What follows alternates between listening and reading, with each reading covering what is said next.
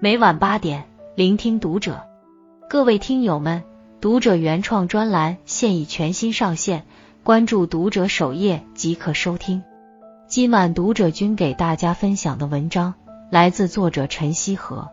老舍的离婚戳痛了中年夫妻的心。我们终究都会和错的人结婚。英国哲学家阿兰德波顿说，婚姻中的很多痛苦。都来自浪漫主义爱情观的误导，对伴侣的期待越高，对婚姻的失望往往越大。一九三三年，著名作家老舍写了长篇小说《离婚》，这是老舍本人最满意的作品。小说的主人公老李是追求浪漫主义爱情的典型代表，他一心找个失意的太太，然而最终却娶了一位老土的乡下太太。不甘平庸的老李。试图对太太进行改造，却又不得不一次次放弃，最后只能妥协。多少婚姻想离离不了，想过过不好。读完离婚才懂得，原来对理想伴侣的执着是婚姻中最大的灾难。一所谓理想伴侣，不过是一场幻觉。老李出生在乡间，十四五岁便进城读书，大学毕业后。凭着过人的文笔和学识，成了北平财政所的一名科员。他曾这样描绘自己的理想伴侣：我要一个还未被实际教坏了的女子，热情像一首诗，愉快像一些乐音，真纯像一个天使。不用说话，两颗心能相对微笑；不必同床，却能做着同样的梦。如果得了这样的女子，老李愿意将她像女神一样供起来。然而，他的太太却裹着小脚，平日里只会赶小鸡、叫猪，大声吓唬孩子，以及骂街。老李曾想过离婚，但没办法实现。于是，他将太太和儿女都接来了北平，希望能拉近夫妻关系。无意中，老李发现隔壁的马少奶奶是那样的天真烂漫，正符合他的诗意。同款的发辫，在老李看来。太太是三十多岁的人了，还梳哪门子小辫？而马少奶奶却是轻翘着几个世纪。马少奶奶崇尚自由恋爱，不到二十岁就嫁给了家庭教师老马。然而，才过了三四个月，老马就和外遇远走他乡了。这时，老李动了心思，盼望着马少奶奶跟丈夫离婚。不过，这都是老李一个人的白日梦。马少奶奶始终只拿他当普通邻居。后来，老马带着外遇回家，马少奶奶与他们同桌吃饭，并无半分抵抗，甚至还和老马在同一个房间过夜。跟那些忍受丈夫找小老婆的女人相比，马少奶奶又有什么区别呢？不过都是在婚姻中苟且，活一天算一天罢了。老李的理想碎了一地，失忆。世界上并没有这么个东西，静美、独立，什么都没有了。其实，现实生活中的很多人都和老李一样，掉进了理想伴侣的陷阱中，走过半生，才明白一个扎心的真相：这世间哪有什么理想伴侣？我们终究都会和错的人结婚。卢梭说过这样一句话：欲望是你想象的世界。而你的现实处境是真实的世界，欲望的世界没有界限，但是现实世界是有天花板的，二者之间的差异才造成了你的种种烦恼和痛苦。真正让你痛苦的，并不是那个人，而是你对那个人的期待。我们总是这样，一边错把理想当现实，毫不自知，一边又硬将现实变理想，不遗余力，不知不觉便为日后的婚姻悲剧。埋下了祸根。二，想要改变对方，注定是一出闹剧。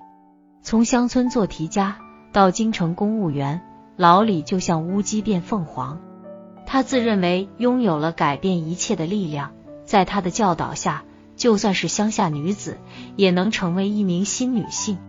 为了让太太长点见识，老李带着全家去逛了一趟东安市场。他问太太。北平怎样？太太回答：没什么，除了大街就是大街，再有就是市场好，东西多么齐全啊！老李觉得一番好意被辜负了，决定不请太太逛天坛和孔庙了。不久之后，老李还是不甘心，想着给太太念几段小说，念了五六页，太太很用心的听着，可是好笑的地方他没有笑，加重语气的地方他也没有任何表示。太太将手放在膝盖上，呆呆的看着灯说：“哎，孩子的裤子还得补呢。”老李一时说不上话，也不再设法来跟太太沟通。最终改造宣告失败，夫妻开始冷战。老李始终不明白，伴侣不是橡皮泥，不是想捏成什么形状就能捏成什么形状。聪明的人从来都不会白费力气去改造伴侣，而是懂得将错就错。就像胡适与江冬秀的婚姻，本来也是父母包办的。一个是海归博士，满腹才华；一个是小脚女人，只字不识。但是胡适却从没嫌弃过江冬秀，还大方的把她介绍给自己的学生和朋友。他的小脚走路不方便，他就牵着她的手，一步一步慢慢走。说好了晚上十点关灯睡觉，他就尽量在白天把工作处理完，晚上按时回家。有天夜里。胡适正在跟陈独秀和李大钊开会，他突然起身，拎着包就要走人，只因为墙上的钟表快指到十点了，夫人还在家中等着他。陈独秀和李大钊笑话他教授难过汉副官，他只淡淡一笑，便转身回家去了。有了胡适的用心呵护，他们的婚姻最终躲过了新旧碰撞的悲剧，成为一桩传奇。康德曾说：“我尊敬任何一个独立的灵魂，虽然有些我并不认可，但我可以尽可能的去理解。你视伴侣为对手，他就是你的结束；你视伴侣为爱人，他就是你的余生。人生海海，遇见什么样的人不重要，你是什么样的人才重要。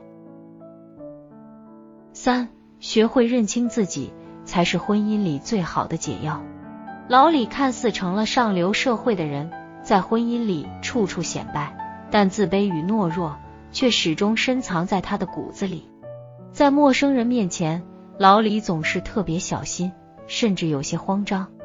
他递出一张名片，总觉得对方在怀疑他是否配得上名片上的职位。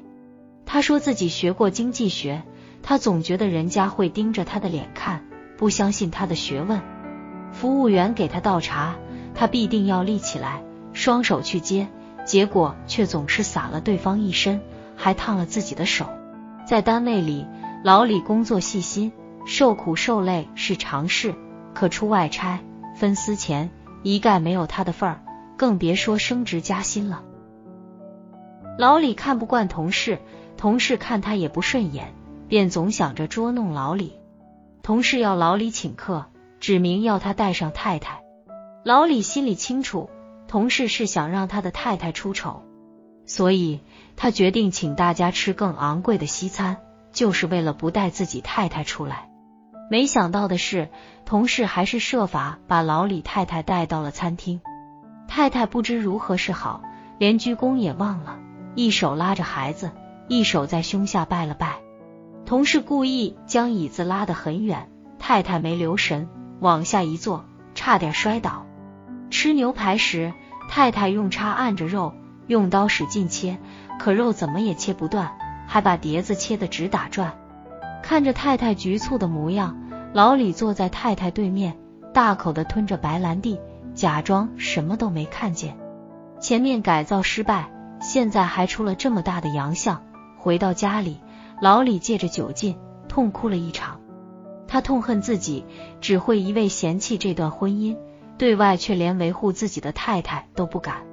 其实老李的太太虽不完美，但也算过得去。她眉眼端正，做事稳当，赢得了其他太太的一再夸赞。遗憾的是，老李把婚姻看成了自己的门面，把太太看作了自己的替身。他有多高看自己，就有多看不惯太太。想起澳大利亚心理学家。克里斯滕麦坎纳说的一句话：“你和爱的关系，常常是你和自己的关系的投射。”其实，婚姻里所有僵局的背后，都藏着一个不愿意抬头的自己。与其用条条框框去要求自己和爱人，不如抛开束缚，静心接纳。一个人只有学会了跟自己讲和，才能懂得宽待伴侣。华中师范大学教授戴建业说过：“对爱情婚姻，万万不可胸怀大志，志向越大，必然痛苦越深；要求越多，收获越少。两人世界里，你可以对自己高标准，但不能对伴侣严要求。幸福的婚姻，从来都不是因为遇见了完美的彼此，而是理解和接纳了彼此的不完美。而打开幸福的那把钥匙。”就握在我们自己手中，与其强行改变，不如彼此接纳，共同成长。怀着一颗宽容心，完成一场婚姻的修行。愿你牵着爱人的手，走过春华秋实，感受烟火人间的真实幸福。关注读者，与君共勉。